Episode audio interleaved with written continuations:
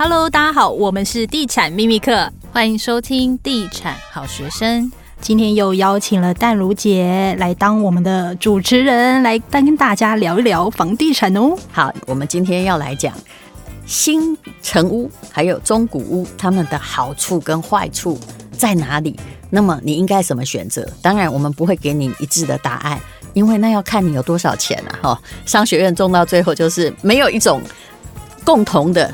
都好的处置方法，重要是荷包怎么样，你就要量入为出，很重要。假设你现在，呃，我们还是要买自住屋好了。你们跑过了一千多个台湾的房子的个案，中古屋也看了不少。那我告诉你，不要以为只有中古屋有问题，新城屋也有。那到底要怎么样去选择呢？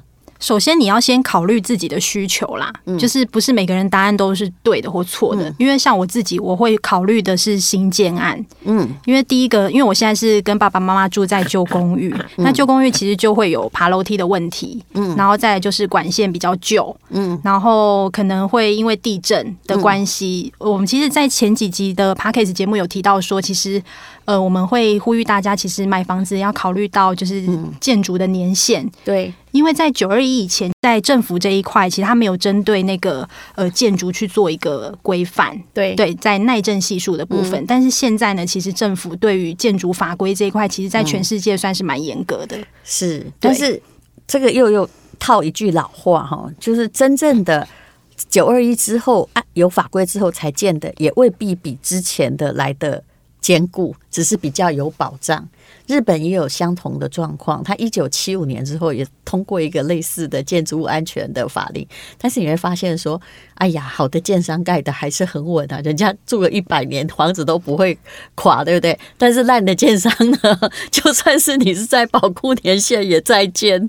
对，那因为我觉得好的建商其实基本上它的品牌就是有保障，嗯，它盖房子的工法啊、施工的一个技术，跟它售后服务的部分，我们都会考虑。那我自己会选新成屋的原因，当然比除呃撇除那个很高的公设比之外，因为新房子毕竟我其实装潢费我其实花的蛮少的，像我自己我家。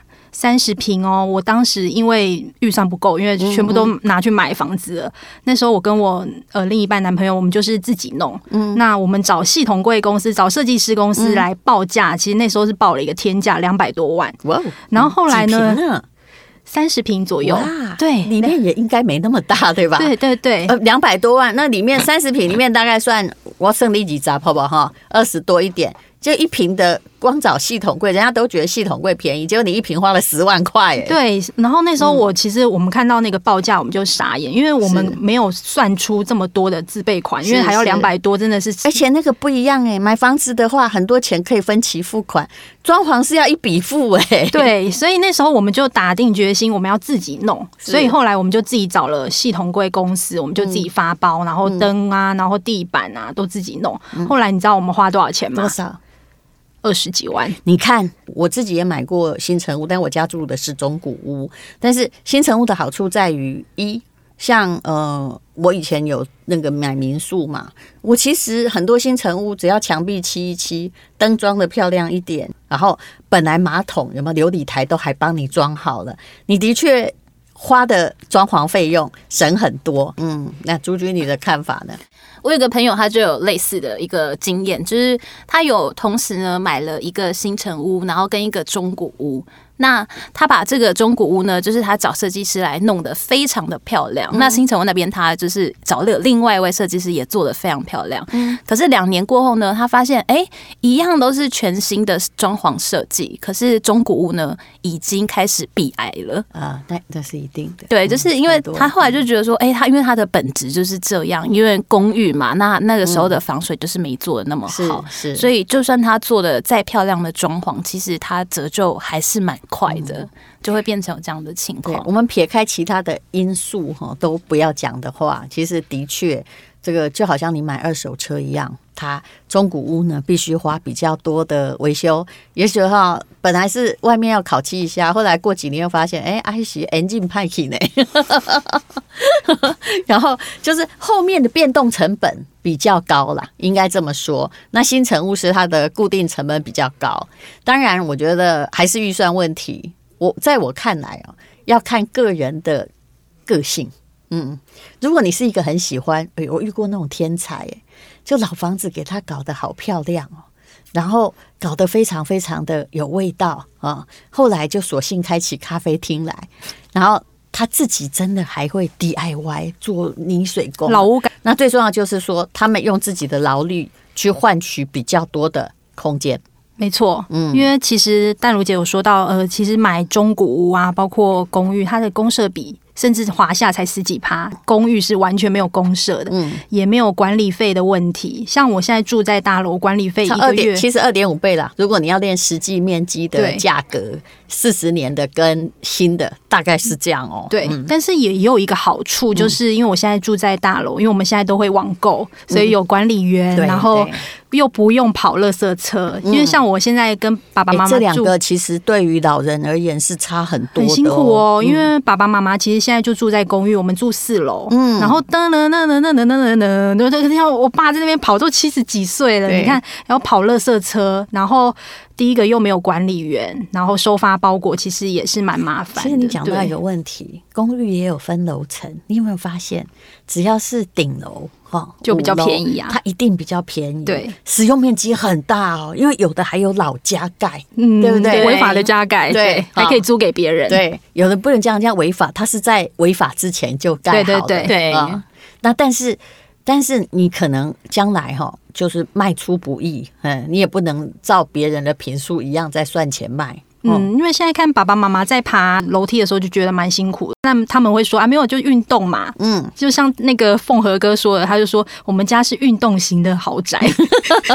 我有时候觉得运动型豪宅哈，你不要只看它的负面哦，你有时候要看正面。当然，我家没有什么运动成分，我家是公寓二楼，那个叫做就是，也有人说公寓二楼不好，那是另当别论啊。但因为我们家总共那个老房子有四层楼，所以我觉得。二楼就是一上去就到了，我也不需要去付电梯的钱。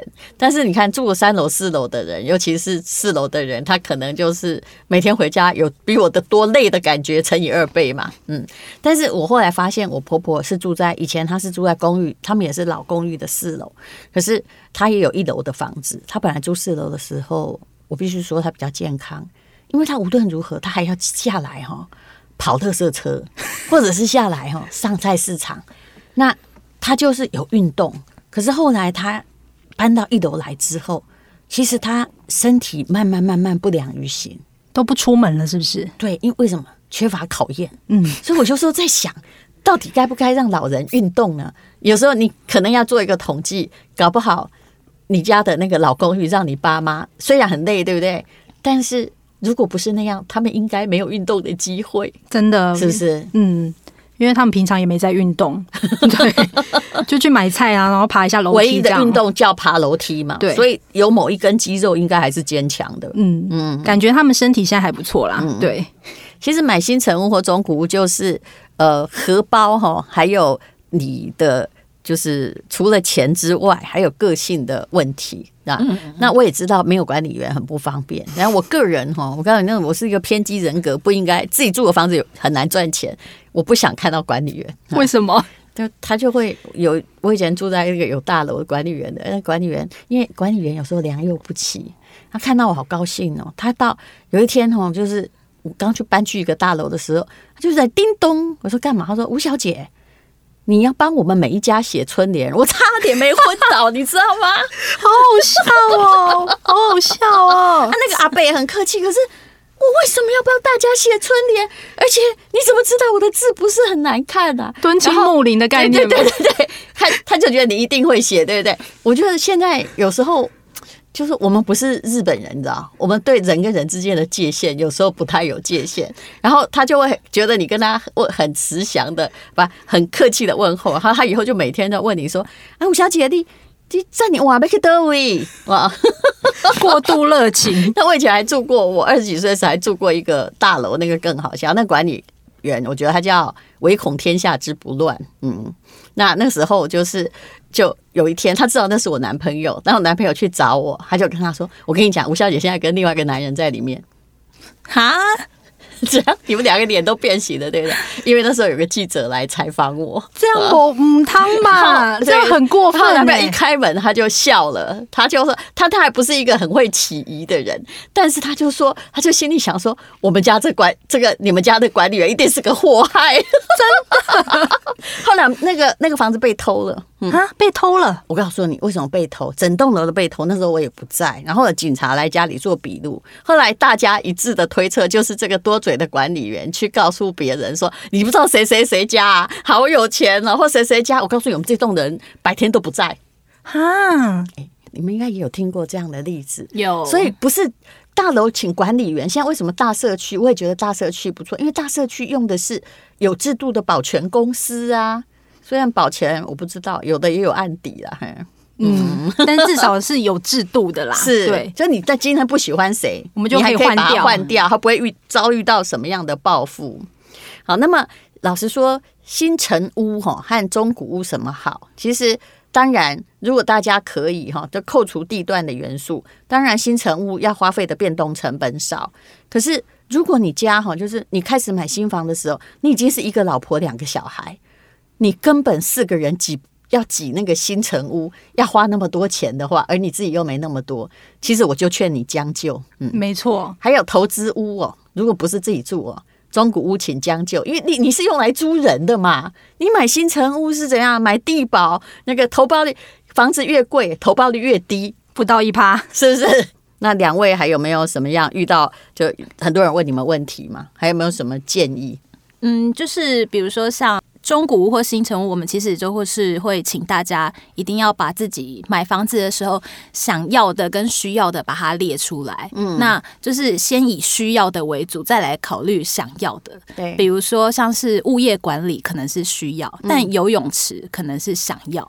那你透过这些分析，最好长在别人家，对，或者长在市民运动中心。安内德赫啊，真的，我是劝各位哦。嗯，所以就是你可以先以自己需要的去做考量。那也许你需要的这些项目列出来之后，也许中古屋就已经很适合你，就不一定要买新城屋。你讲的比较理性，因为每个人有自己的个性之不同。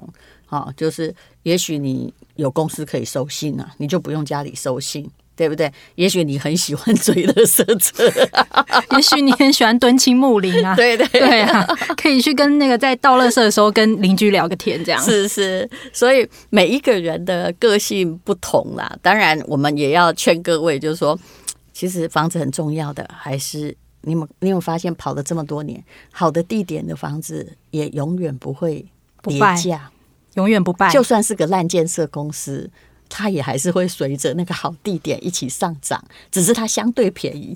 可是我觉得中古屋有一个优点是我很喜欢的，就是只有中古屋你可以先知道你的邻居是什么样的人。哎，你讲对了，嗯，这个很重要，嗯。千金买邻，对不对？对，嗯，像之前我们就有朋友，他就是买在一个还不错的品牌的建商，那它的价格其实也是高于就是区域的行情，嗯，但是他住进去之后呢，发现他隔壁住了一个在抽 K 烟的，啊，真的是崩溃，他还带着幼女，这样很小，是女儿还很小，然后每天隔壁的 K 位都飘过来，啊，啊，这个又不能去，这其实是可以去报警啊。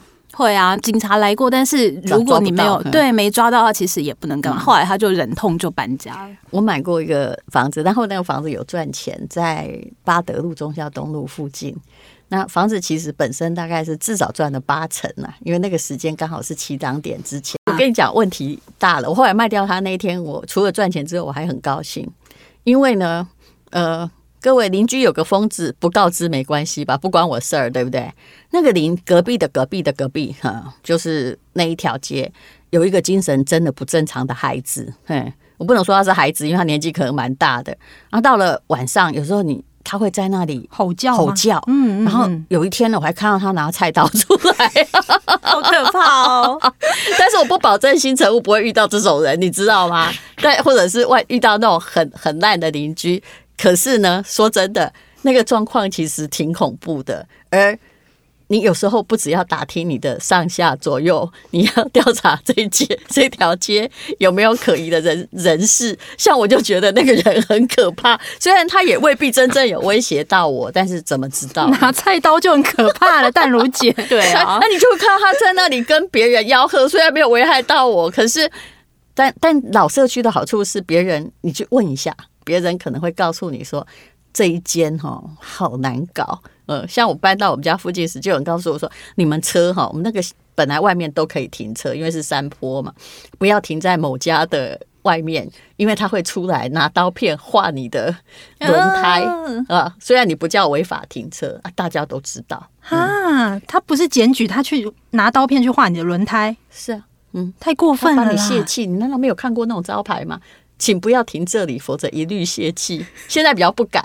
因为这是毁损，可是就是有些人很难，应该有被告吧？真的太夸张了。你要证据啊，嗯，有办法你就放个故意让他刮你的轮胎，然后放一个那个摄影机在那里。所以买房子其实邻居真的蛮重要的。其实我也觉得邻居就除了硬体之外，会不会漏水之外，那些东西都好修，但是。人这个方面，我们就必须要斗志，说看你先搬走还是我先搬走。真的 好，非常谢谢两位来分享中古屋和新城屋到底什么比较好。那竹君他的。那个很好，你就做一个优嘛，做一个那个 SWOT 表哈。我们商学院是这样说：优略表哈，优一二三四五六七哈，略一二三四五六七。那你在比较这个，假设你都有特定的新成物和中古物的时候，你就可以自己评分数。谢谢，谢谢。谢谢。